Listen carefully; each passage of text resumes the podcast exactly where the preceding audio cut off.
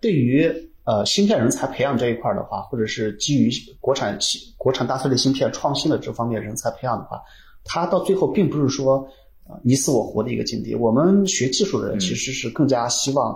啊整个市场或者是整个学术这一块的话，生态的话是比较繁荣的共存的一个境共存的一个一个情况。比如说，你不是说学了那个正常二代，你就你就不能学英伟达的芯片，那不是这样的。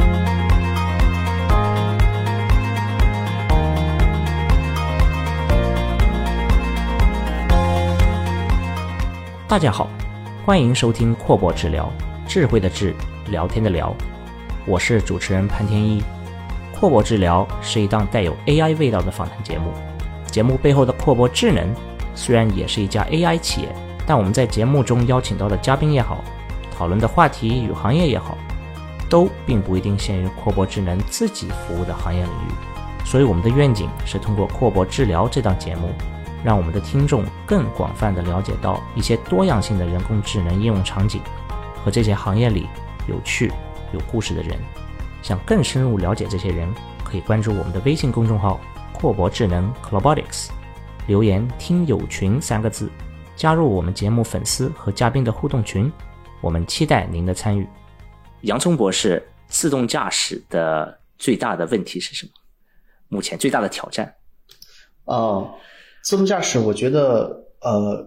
目前最大的挑战也是经过我们在落地实践中啊看到的，就是对于 corner case，就是这种呃特别不常见的这种这种东西的一些处理吧。啊，你比如说在最开始的时候，呃，很典型的一个案例，就在特斯拉里面，他们每每次那个呃特斯拉的那个安全事里面就会说到的啊，比如说一个车后面挂一个自行车。你你到底是一个自行车或者是一个车，然后它所对应的呃这种处理的策略、控制的策略等等啊都不太一样。那对于这种比较不常见的这种 corner case，怎么去处理啊？怎么样去把这些呃信息给它快速的返回，并且快速的进行迭代？然后啊是关系到自动驾驶里面安全的一个很重要的一个东西。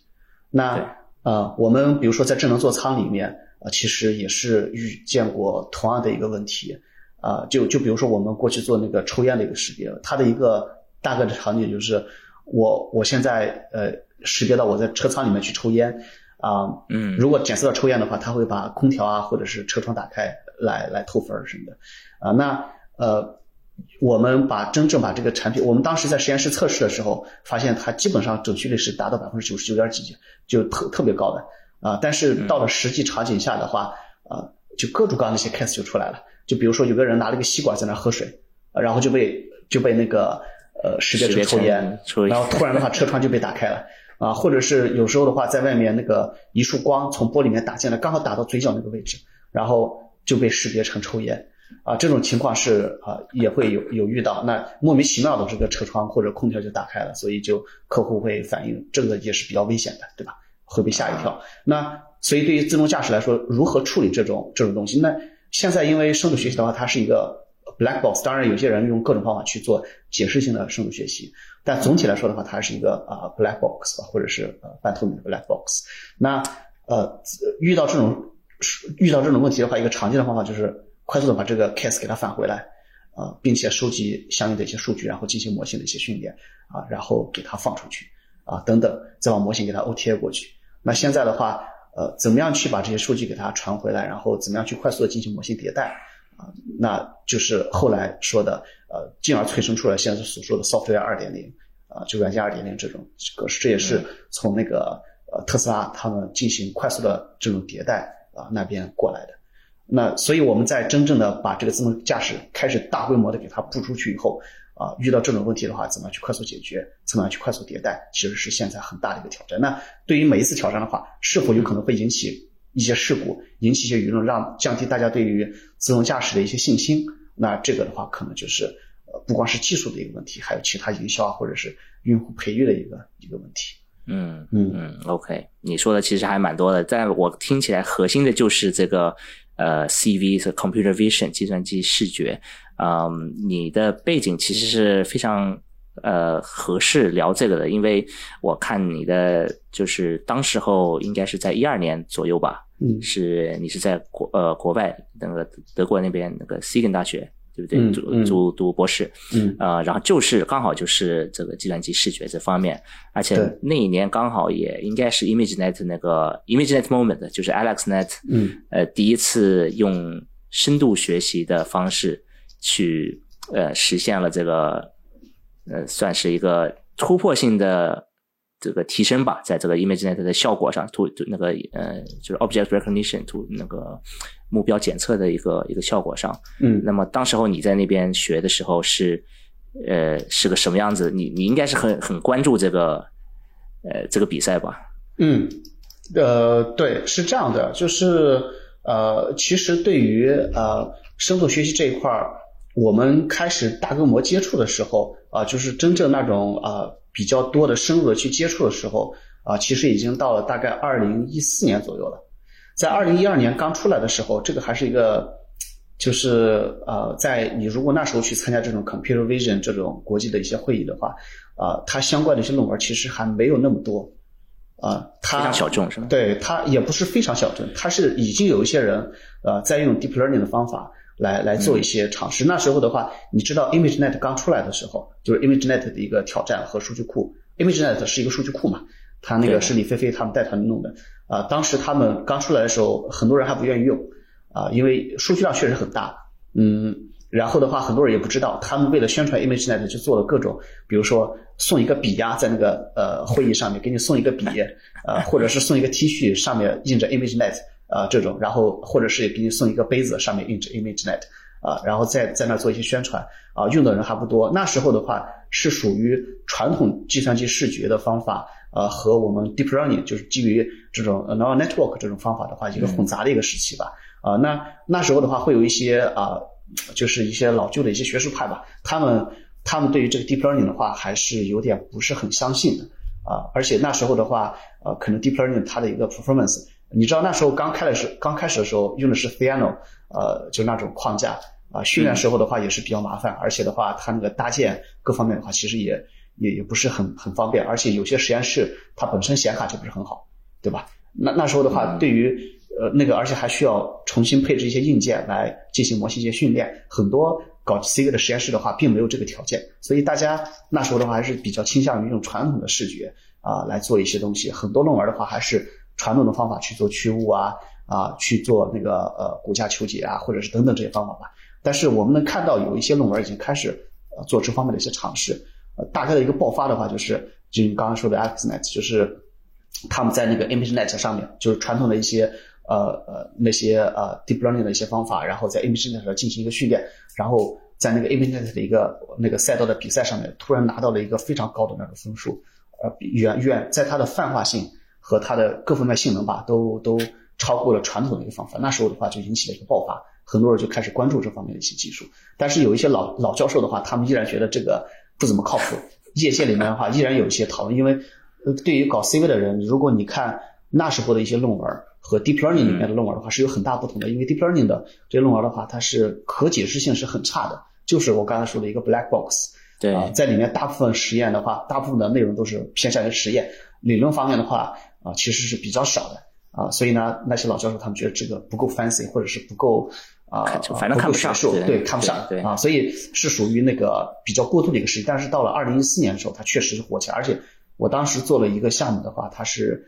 呃要用到这方面的一些技术，呃，所以我就和一个呃呃实验室里面的一个阿尔及利亚的一个同事，我们就把那一块儿给它布置起来。然后在那做了初步的一个尝试，但是那个尝试的话，其实花了很多时间，特别是环境的搭建。我们当时实验室啊、传统的 CV 方法主要是用 CPU 嘛，但是那个是要用呃 GPU 呃来进行相关的一些啊、训练，然后那个库大还不是很，里面还有一些 bug，都不好配置啊，对，所以所以很难配置起来。最后的话，我们就简单的跑了一些实验，然后就给放弃了。另外的话，从那以后的话，我再一次回到 deep learning 的时候，大概是二零一六年一六年的时候。呃，我们那时候的话要做那个 camera pose estimation，就是呃相对位置呃相对的和绝对的这种呃摄像头的它的一个位置的估计。那时候的话，它出现了 PostNet 等等这方面的一些新的模型，它的效果的话要比传统的方法要好一点点吧。但是它后来我们也发现它发现有些问题啊。那时候的话就又开始接触这一块，其实是呃理论性的呃一些东西的话，也之前其实我们在上上课的时候也是接触过一些，但是那时候的话，我们它相关的一些工具也成熟了，呃，特别是你在那儿部署那个呃那个 PyTorch 呃或者是部署咖啡，那时候的话，咖啡的框架是很流行的，很多人都是用咖啡，所以呢，我我当时用的是咖啡，后来转到 PyTorch，然后做了一些尝试，然后很快的就把它给弄起来。啊、而且的话，呃，我们那时候的实验室里面就是跟 GPU 相关的一些设备也回来了，然后做起来很快，所以我的第一篇论文跟 Deep Learning 相关的论文也是大概是从那时候开始就就弄出来的。一六年，对，你是什么时候回国的？啊，我是二零一七年底，快二零一八年了。嗯，然后可能有些听众还不知道啊，其其实你也是曾经是阔博的 阔博的 战士，我们的我们的我们的朋友，所以那个你是回国以后呃就就来我们阔博这边是吧？当了那个当时候的算法算法团队的这个 leader。嗯，对的，我是呃回国以后，呃直接来到了阔博。理理论上来说，阔博应该是我我的第一份回到国内的第一份真正的一个职业吧，开始的地方、嗯啊，也是我目前到国内度过的最开心的一段经历。那你想可以分享一下那个，应该是非常早期，呃，人也没没几个，当当时候是是做什么做什么事情，应该也是跟非常跟这个图像识别呃相关的，就是从一个学术转到企业是一个什么样子的经历啊？嗯，我二零一七年末呃回国以后，呃是进入了阔博的零售组。呃，阔博的话，它主要有两个业务业务板块，呃，一个是跟那个智能零售，一个是智能分店。啊、其实智能零售和智能分店越到后期的话，它其实底层的一些技术也差不多，跟 CV 相关的。那我当时在呃零售组的话，主要是做呃大规模的这种细密度的商品的分类，呃检测和分类啊、这一块的一个工作。啊、那为了做这一块的话，我们当时遇到了一些问题，就比如说呃用呃摄像头呃就用我们的手机拍摄的照片，呃在上面要进行一个商品的一个定位，定位完了以后要给它进行呃大规模的一个细密度的分类。那因为摄摄像头一个货架是特别长的，然后你用手机拍过去以后，它里面有很多重复的地方。那你这个时候如果每一张照片识别完，再做统一的统计的话，它里面肯定会有重复的商品啊纳入统计的。嗯啊，所以呢，我们当时做的一个方案就是，呃，识别以后要做图像的拼接，啊，拼接完了以后再做 dedupe，就是去重，啊，去重完了以后的话，进行商品的一个最终的一个统计和可视化。那当时遇到的一个很大的问题的话，就是在一方面是这个商品的一个识别吧，另外一个的话是那个做那个 stitching，就是拼接。那这两边的话，这两个是典型的两个计算机视觉的应用的一个场景。那首先的话，在拼接这一块儿，因为货架很长，它拍摄出来的照片很多啊。那理论上来说，最最完美的一个方案就是我们往过拍，然后摄像头它的那个 pose 的话，啊，除了那个 translation 就是往过移动移动之外的话，其他都不变啊。那往过拍摄，然后我们再给他们进行一个拼接就可以。但实际上的话，因为你人在那儿手持着相机在那儿拼接，你每移动一步的话，它的 camera 的 pose 啊就在那儿会变化一次。那越到后面的话，它变化的就越多，和你刚才呃刚开始拍摄的位置，那就会在拼接的时候就会产生一个累积的误差啊。那越到后面的话，它最后拼接起来就图像变形特别严重啊，然后拼接出来的效果的话，可能也不是特别好。那在可视化上的话是有很大的问题。另外的话啊，就是因为越到拼接后面，它拼接的效果越差的话，它 dedupe 就是去重以后的效果就可能就变得没那么准确啊。所以呢，当时我们啊就在想，怎么样去让他们在拍摄的完成以后啊，这个图像拼接的效果会更好一些。我们想出来了很多办法啊。那其中一个办法的话，就是让他在拍摄的时候就给他边拍摄边拼接啊，而且他可以实时的看到他拍摄完成以后拼接的一个效果。如果拼接的效果不好的话，他可以回去再重新拍摄啊。那这样的话就可以在源头上来进行一个纠正。那当然的话，这个也是我们阔博后面呃后来采用的一个啊、业内比较领先的一种实时拼接、实时呃实时拍摄、拼接可视化的一个方法吧。啊，另外的话，我们在呃之后在云端拼接的时候，二次拼接的时候也会做一些微调，让它最终的效果好一点。所以这是拼接当时的话写的呃做的一些工作。我自己呢在这里面当时是带团队，当然我自己呢也是做了一些啊、代码的 contribution。呃，另外的话就是我们在那个细大大规模细粒度分类啊，这个其实是很难，包括到现在为止，那个在业界里面啊做这种细粒度分类的话，方法也有一些通过 embedding 的方式啊等等啊，但对于商品来说的话，它是格外难的，因为商品和商品它们之间那个差距有时候是很小的，就比如说呃，客户要求我们啊，不单是要识别出这是一个可乐或者这是一个百事，那我们可能还要识别出这是什么地方的可乐，或者这个可乐。和上那个可乐的话，它在一个季度里面，它是属于同一个类型的产品，同一个商品的产品，但是它的类型又不太一样。而这种类型的差距，呃，其实在视觉看来就差距一点点。就比如说它的 logo 上面可能发生了一点小小的变化，或者上面印的文字的颜色发生了一点小小的变化，但是你要对这种给它分类出来，所以这个还是蛮难的啊。我们当时在进行这个大规模分类的时候，也是。对现有的算法进行了很多的改进啊，然后部署，而且这个地方的话，不光是要牵扯到它的分类的一个问题，而且还要牵扯到它的一个速度啊，各方面的一个问题啊，还有可迭代的方式等等啊，所以呃，当时我们团队的话也是做了很多预言性的工作和落地性的一些工作。那为了让刚才说的这些方法呢，呃，用的更好，我们在这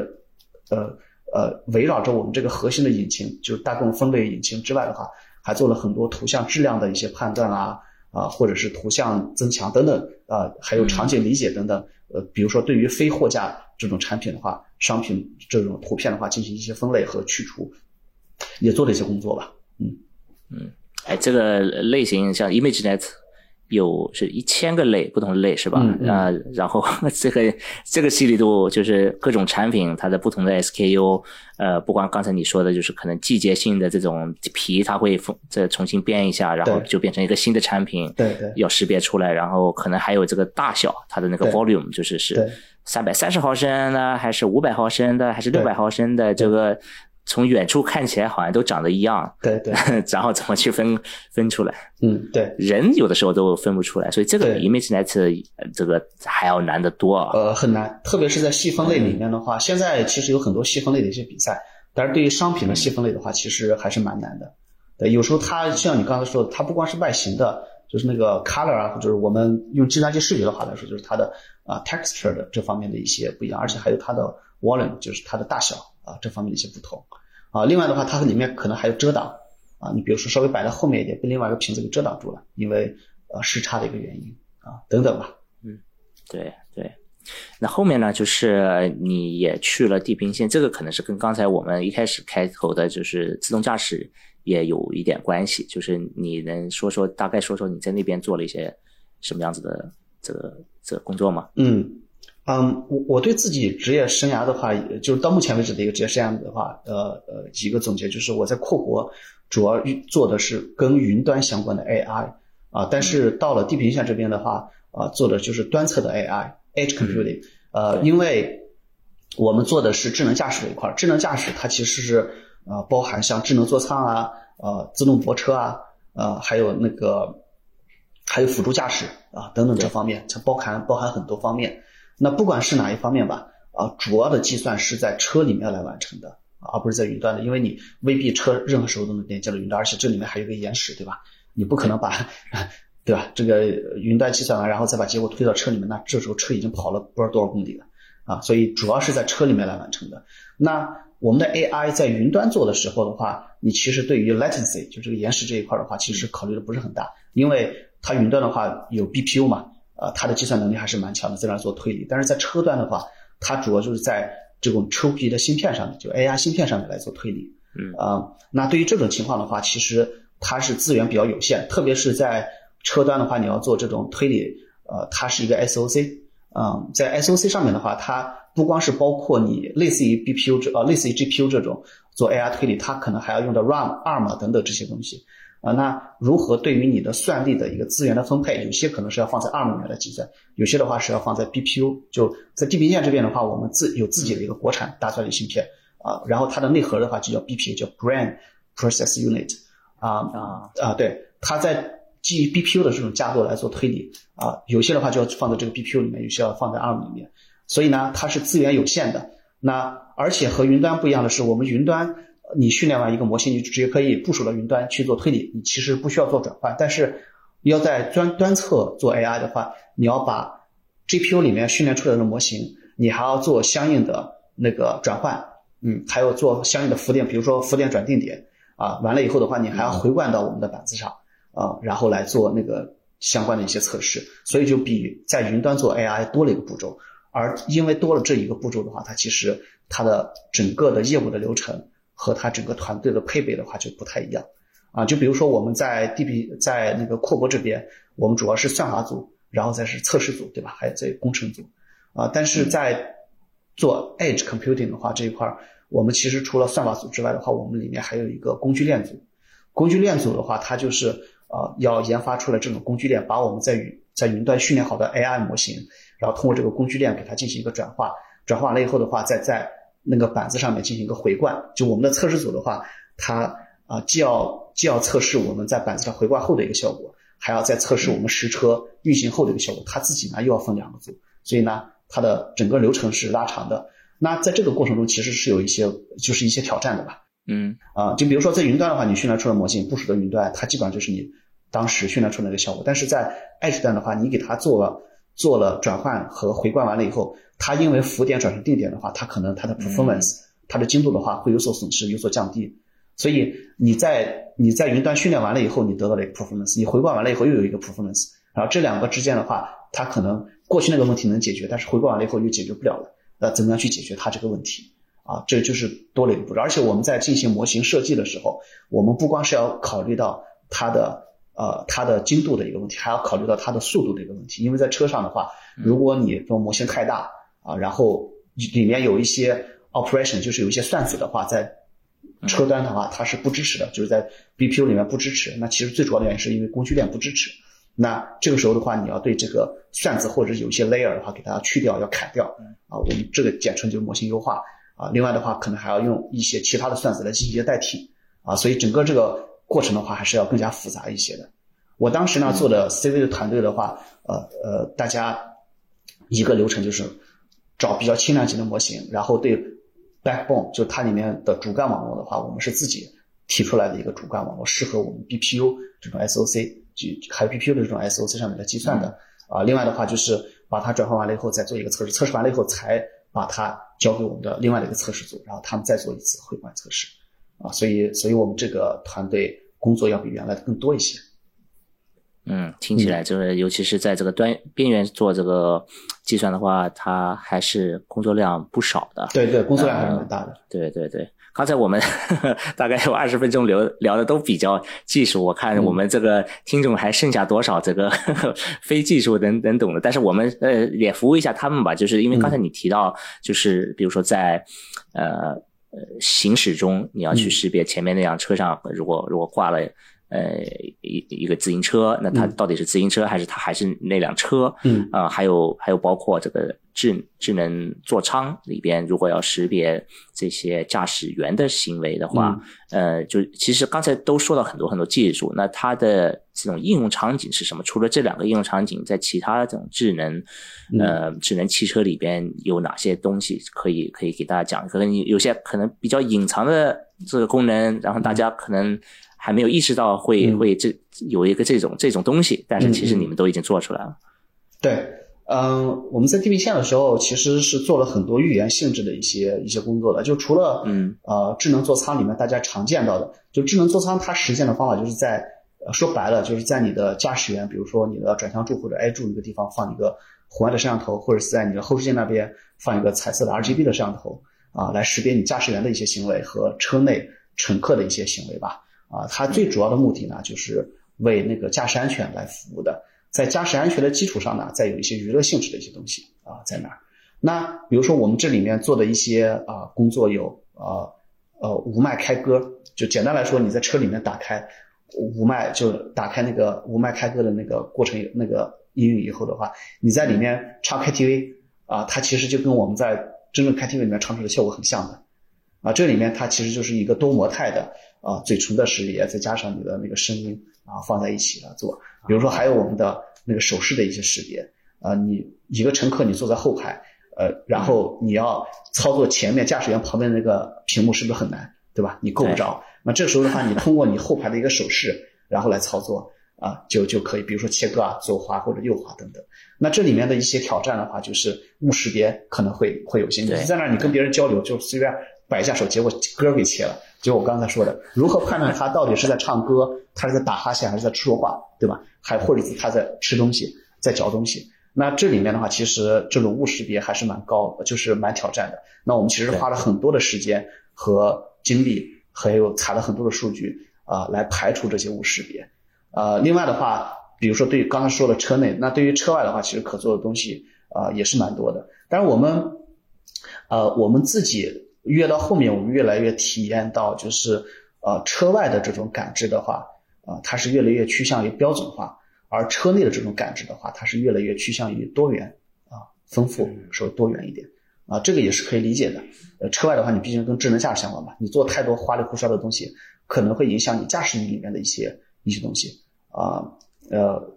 可能用户也用不了那么多。但是对于车内的话，因为它本身就是一个带有移动功能的一个第三生活空间啊，这个也是智能驾驶啊，智能座舱里面大家常说的一个，就第三生活空间。你在里面可以购物、唱歌啊，对吧？然后也可以做其他的一些东西啊，所以它这块的话，做出一些更加符合人性的一些娱乐方面的一些东西啊，应该是蛮蛮有意思的。我们当时就做了一个拍照的功能，它比如说呃那个夜那个手。那个这个手势，然后它就会自动在里面去拍照，而且我们当时还想到是不是要做直播啊等等，方便他们去做直播啊。这这这个是在车内感知可以，但车外感知的话，目前在我们看到的，就比如说在车外解锁啊，或者是车外挪车，通过手势这么往前比划比划，然后让它从车位里面挪出来，因为车门打不开啊，或者是在车外通过一个手势来控制你的大灯等等，去玩一下。比如说你在露营的时候，让车跟你一起互动。叫，然后给给朋友炫一下，也就仅限于此吧。但是在但是在驾驶的时候的话，尽量这种花里胡哨的东西要少一点啊。对，对。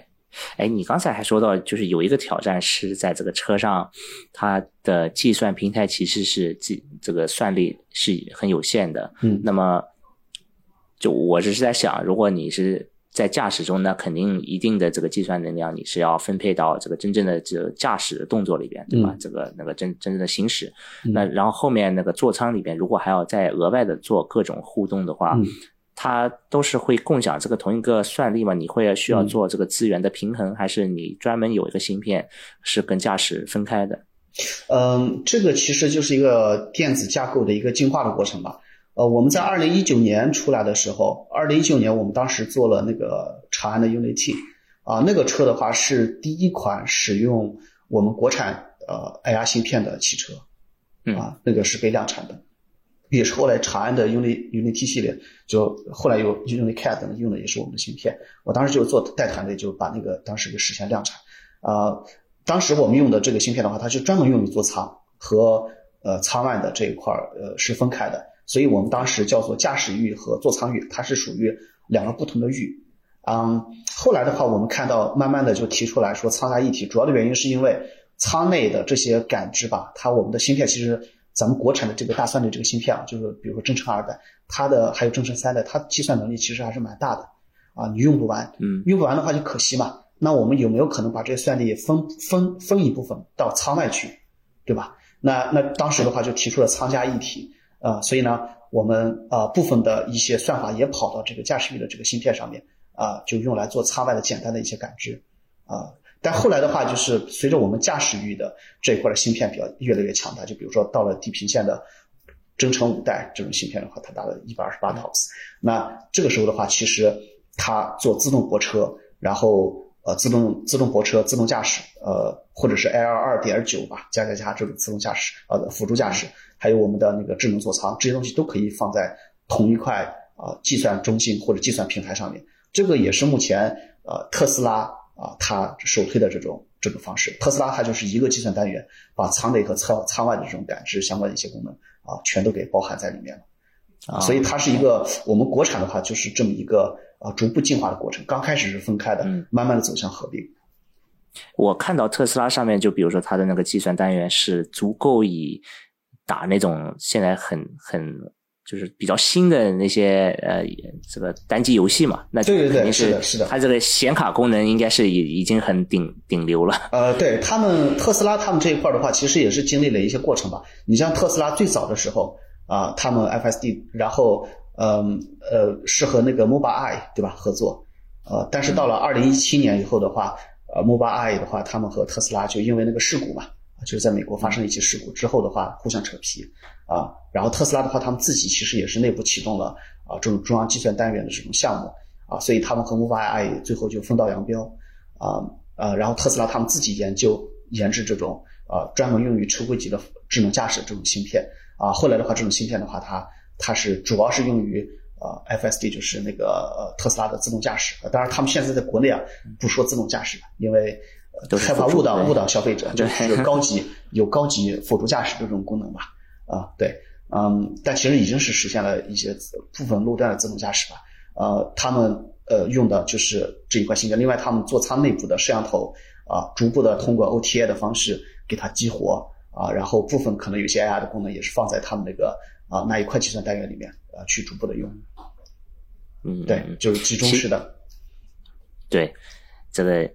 洋葱博士在在说整个行业的这些情况，其实是因为他现在的角色还有个更从个更高层面去看看待整个 这个行业。因因为呃，洋葱你现在是苏州大学未来科学与工程学院的副教授，那么你能讲讲就是你在现在的这个这个角色上面是嗯。呃，就首先你是做一些什么什么相关的东西啊，然后你的研究方向啊，然后应该还是跟这个就是之前你做的还是有有些关系的，对吧？嗯，对，呃，非常有关系。我其实来到苏州大学吧，啊，就是回从工业界回到了呃，来到了学术界，啊，其实也是啊，在这里面啊，我看到了呃，目前国内在那个智能驾驶啊教育这一块的话，其实也是有很大的一些。一些问题吧，就举个简单例子，我当时在地平线，呃，这边呃，我们用的都是我们国产的这种大蒜类的芯片，但是我来到高校以后，啊，我发现很少有学生啊用我们的国，就用过我们的国产芯片，啊，嗯，几乎每一个我们这个专业的一个毕业生，就比如说人工智能这个专业毕业生的话，都用过英伟达或者高通的芯片来做训练也好，或者做推理也好。但是你几乎没有人用过我们国产的这种大算力的芯片，所以呢，我在这边也是跟呃地平线这边深度的合作，我们也是即将成立这种联合的实验室啊，来进行我们相关的这种国产大算力芯片的一些啊人才的培养、师资的培养啊，还有相关的一些生态的一些拓展。那包括也是跟阔博这边，我们也也是继续有一些合作啊，特别是对于智能零售。还有智能风电，呃，就这一块的话，里面跟计算机视觉相关的一些问题，呃，一些预预的预研究吧，啊，我们也是在这边啊，呃，组建了团队，然后进行一个开展，就是和地平线和地平线地平线和库博，我们啊依然在紧密的进行合作和联系。对，我看你们最近也有一些关于那个，还是依然是拼图方面的这个一些 paper 啊。对对对，在在在我们的这个应用场景里边去去做了一些发表，嗯。我想，呃，其实刚才还想问一下，就是其实我你刚才聊到的，就是我们应该是我们今天这个节目的一个重点吧，这个这个话题就是，呃，我们想聊的其实就是 AI 和就是 AI 教育这方面的一些，尤其在国内的可能有些欠缺。嗯，你能先对比一下，就是现在你在中国的这个高校，那么跟之前你在比如说德国那边的这个经历，你你能看到哪些地方是相同的，哪些地方可能是有所不同的？嗯，是这样的，我其实呃，当时回到国内，呃，其中一个很大的原因就是我觉得，呃，国内在一些新的一些场景和新的技术上面的话，它的接纳的速度和呃那个市场那个前景的话，可能要比欧洲要更好一些。啊，坦白讲，目前我看到的，比如说在智能驾驶这一块的话，我们国内和美国明显就是属于一呃一流梯队的。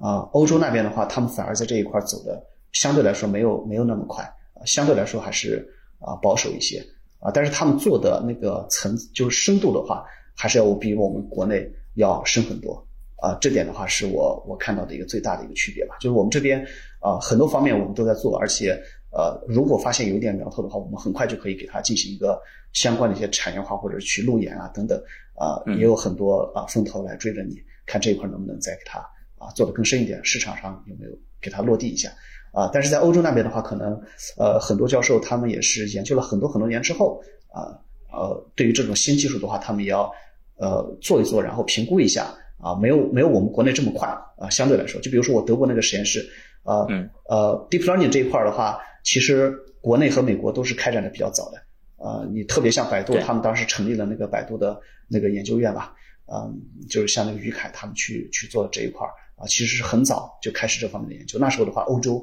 还停留在比较传统的计算机视觉的阶段，而我们国内的话，其实在像企业的话，他们已经很早的就开始这方面的一些工作，而且也想把它进行一个落地实践等等。那你比如说现在像这种 G 呃 G A I 啊 Generative 呃 Artificial Intelligence，呃，你你像那个美国美国和中国这方面的一些呃创业或者是一些讨论的一些氛围啊等等的话，那明显也是要高于欧洲的。啊，我我我也是前两天刚跟欧洲那边的啊一些实验室的一些啊同事吧啊，然后聊完，他们感觉对这一块儿，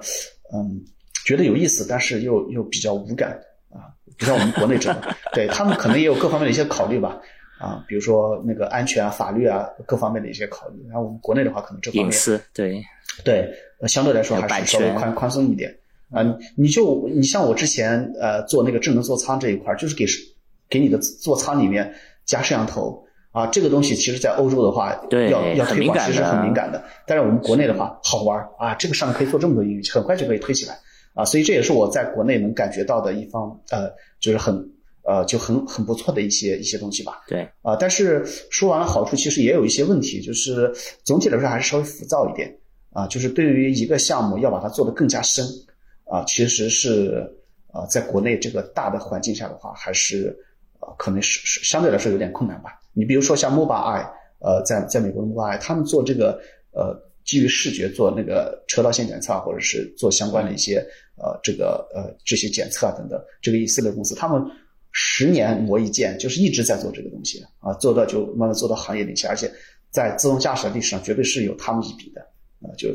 就自动驾驶史的话，为了要写自动驾驶史的话，肯定是要留下来他们的名字的啊。但是像国内的话，可能更多的是一些应用应应用层次的原创性质的这种啊这种东西的话，相对来说的话还是少一些。嗯，哎，对，这个这个话题其实很很有意思，就是我刚才还想问，但是我可能是从另外一个角度去考虑，但是可能说的还是一样的同一个事情，就是你刚才说到很多中国的创新也是企业这边在带领的嘛，那么在你看来，高高校和企业之间是不是有一个一个这种段落？就是刚才包括你你说的，呃，用的芯片可能 都不一样，所以所以就是这这这个段落或者这个存存不存在啊？然后如果有的话，是它是一个什么样子的问题？它是问题吗？嗯，呃，这方面我觉得现在国内也一直在改善吧。啊，你包括国家在政策层面的话，它也是非常鼓励啊这种校企合作。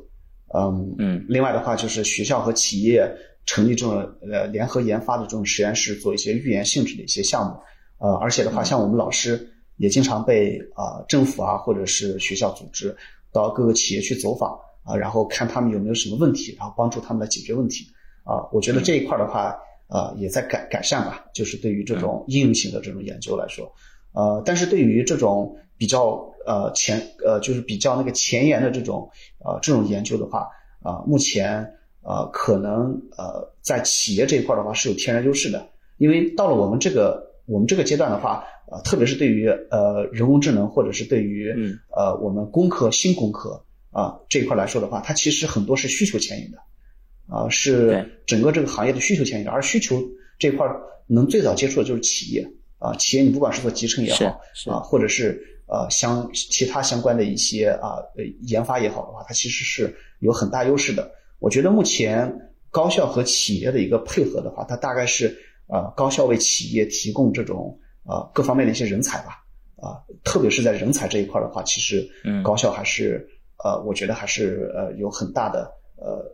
很大的责任吧，需要把这个人才给他做好、培好、培养好。呃，特别是你像我原来在。呃，地平线工作的时候，我们招上来的很多人工智能的学生，其实还是需要在呃企业里面进行一个二次的培训，然后才能上。当然，这个也是正常的啊。嗯，但是呢，呃，可能他们相对于啊落地啊，或者是相对于产品来说的话，可能以前了解的还是不够不够多啊，可能还是比较偏向于那种比较啊理论性质的这种这种这种工作吧。对对对对。所以所以这方面的话，我估计可能还是一些。呃，可能跟老师也有一些有一些关系。我我，但是我现在看到国内的话，他们是越来越多的高校的话，也是比较欢迎那种呃，在有企业工作经历的这种博士，就是你既有可基础研发的经历，然后又有企业工作的经历，然后呃来到高校教学的话，其实给学校学生教到了一些干货啊，并且在呃项目引导教学这一块的话，可能会做的比其他直接啊高校老师毕业啊就直接去高校这种。可能会相对来说会有优优势一些啊，这也是为什么苏州大学在这边成立了这种未来学院，主要就是面向于新工科，这里面集中的主要就是新工科的这个专业。我们这边的很多老师都是有企业研发经历的，然后到这边来给学生教啊。我们包括现在让学生教的做的一些项目的话，也是直接和企业啊相对接的啊，不是说那种臆想出来的那种项目让学生来做。啊，所以我觉得这一块现在改善的也是挺多的。那这块的话，其实在美国，你像硅谷那边的一些，像我们的智能驾驶这一块，呃，自动驾驶这一块啊，就比如说卡内基、卡内基梅隆 （CMU） 和那个斯坦福大学，他们在过去的不管是组织的那种智能驾驶比赛啊，各方面啊，他们虽然他们并没有组建出来一辆真正落地的这种智能驾驶的车，但是他当时他们比如说参加。这种智能驾驶比赛就由美国国防部组建了这种智能驾驶比赛啊，就像那个 Stanley 啊，就那个第一辆就是呃获得第一名的那种第一届获得第一名的那个车车队里面的那些人，他们最后从斯坦福出来以后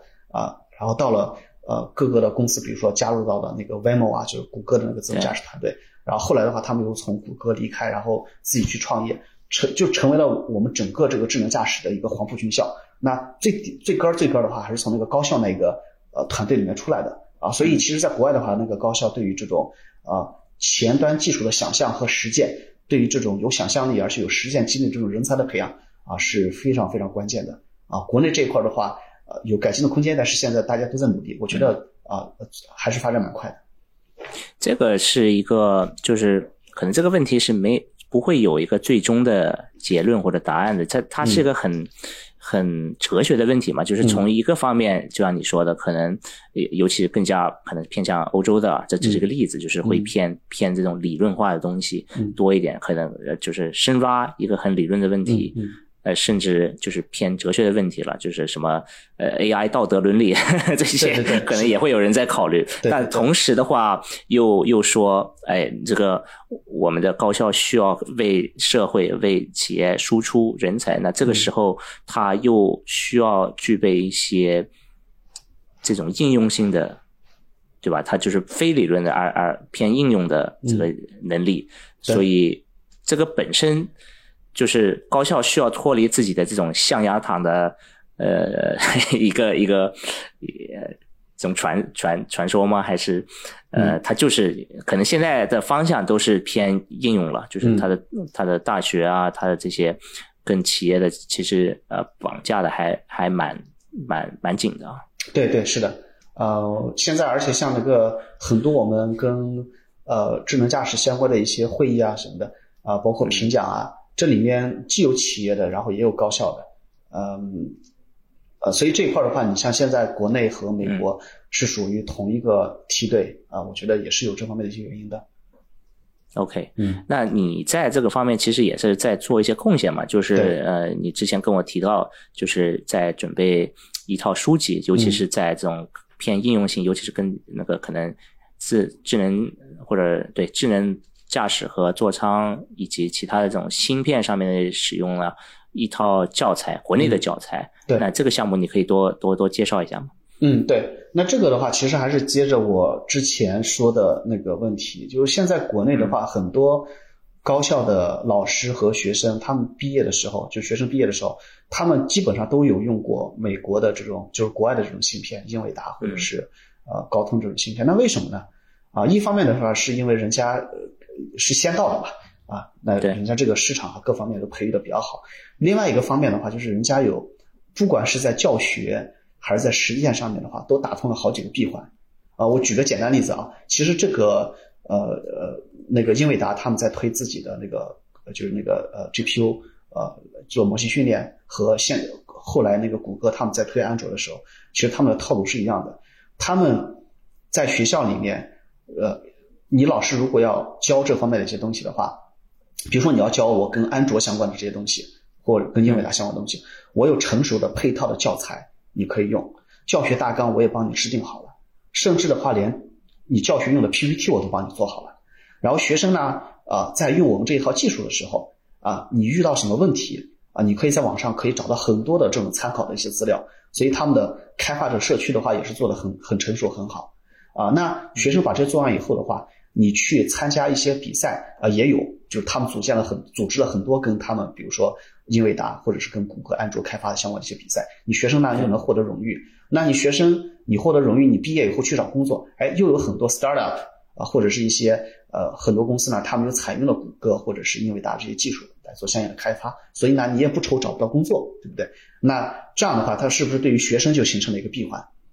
那对于老师来说的话，你如果教这方面的一些课程，你又可以去申请国家精品课程，或者你做这方面的研究的话，我们还可以给你提供一些呃研究的一些经费，你可以去用。所以你看，谷歌包括那个英伟达，他们和很多国内的一些高校啊，有那种师资的一些项目啊等等啊，嗯，也形成了很好的一些互动啊。那所以呢，他们对于老师这一块的话，也形成了一些闭环。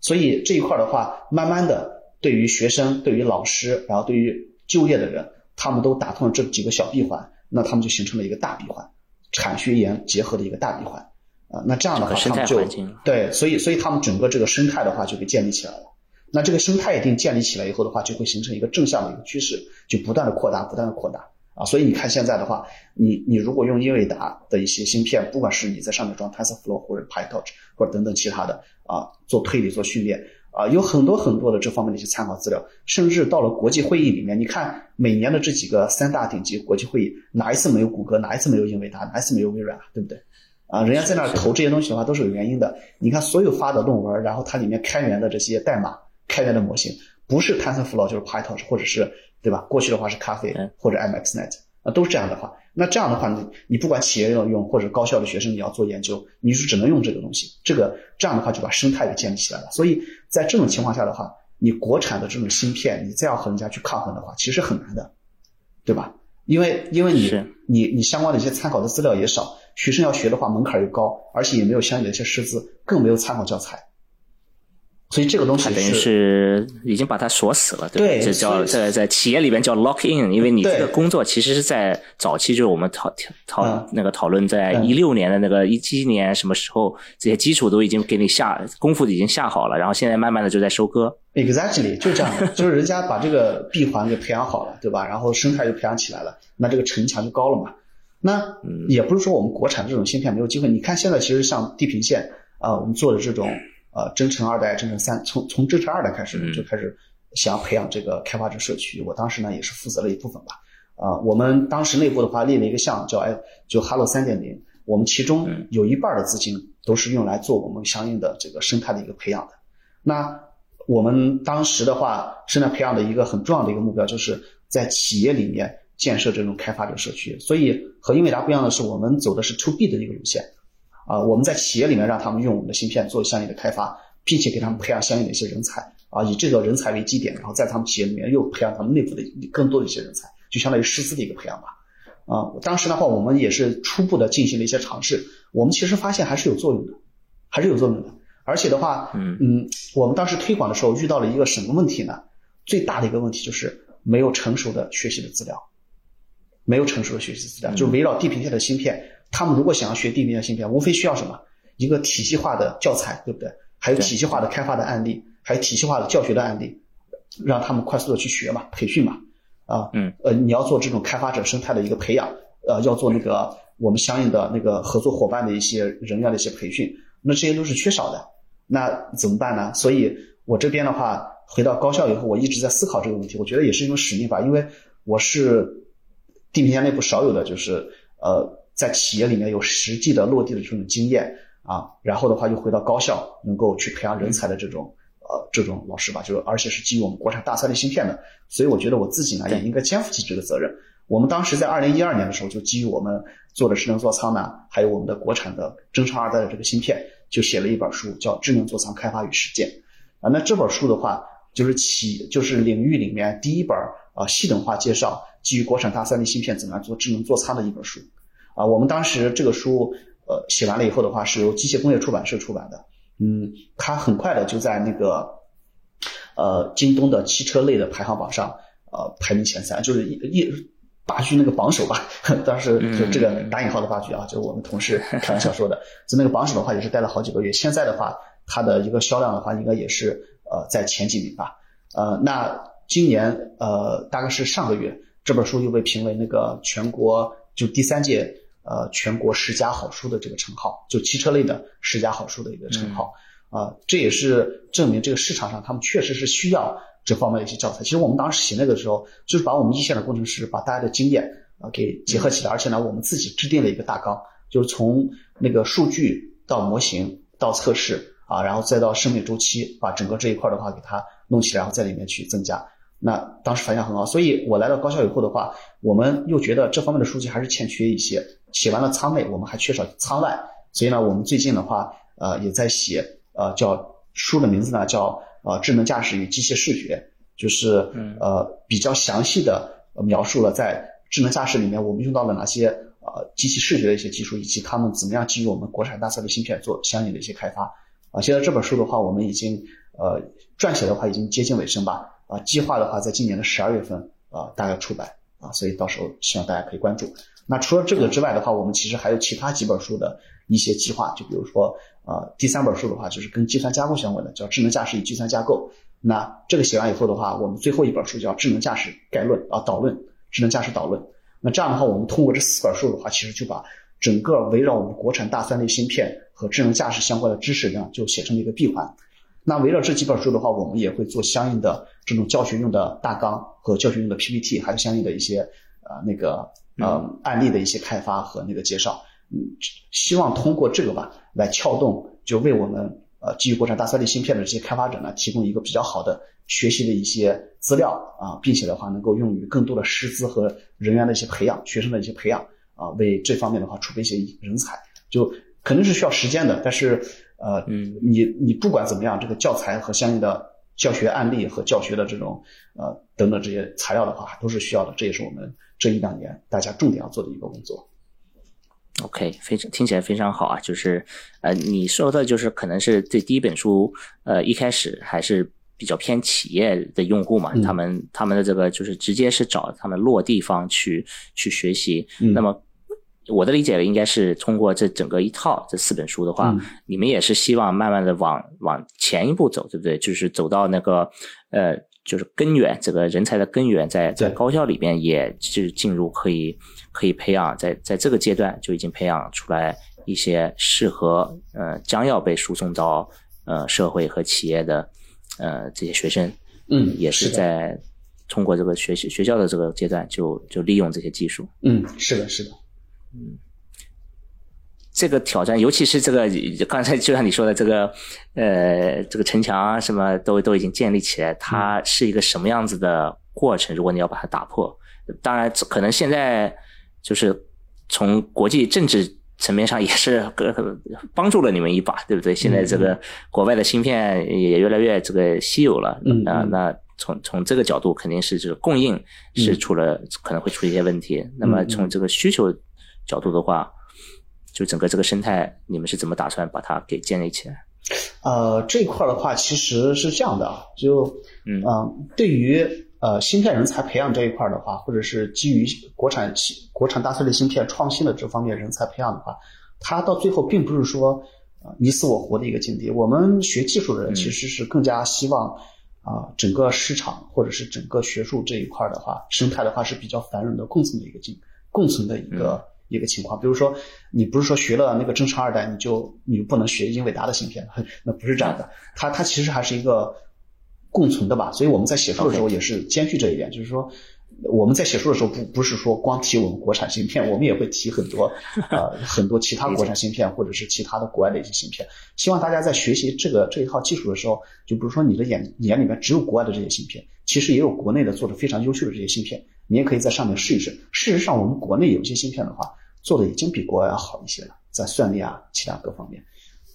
我们也是希望大家能够多了解这方面的一些知识啊。另外的话，你说要破这个局吧，就是未来是一个什么样的一个生态这一块儿啊？其实现在这个市场啊，还有我们的政策各方面变化也是也是，包括美国的政策吧，也是变变化也蛮快的啊，但是我们还是相信它未来可能是有一个共存的，这个市场很大，这个市场很大，它可能是一个呃共存的，包括生态的话，它可能也是共存，甚至在某些方面的话，是一个互相交融的一个过程。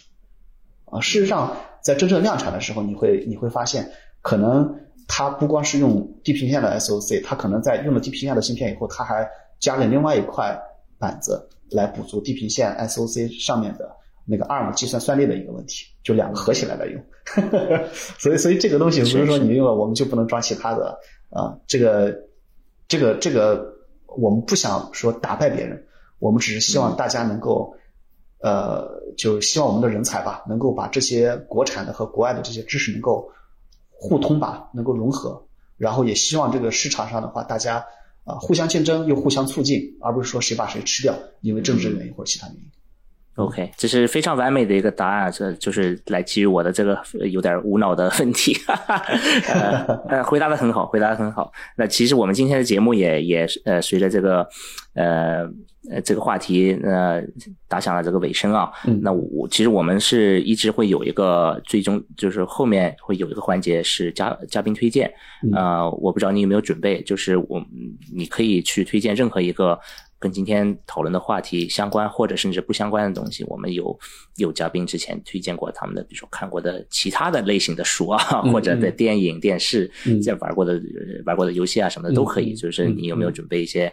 可以给我们的听众呃介绍的好玩的东西？你最近关注的？我我给大家推荐一个电影和一本书吧。OK，好的。这个这个电影的话，名字就叫《俄罗斯方块》。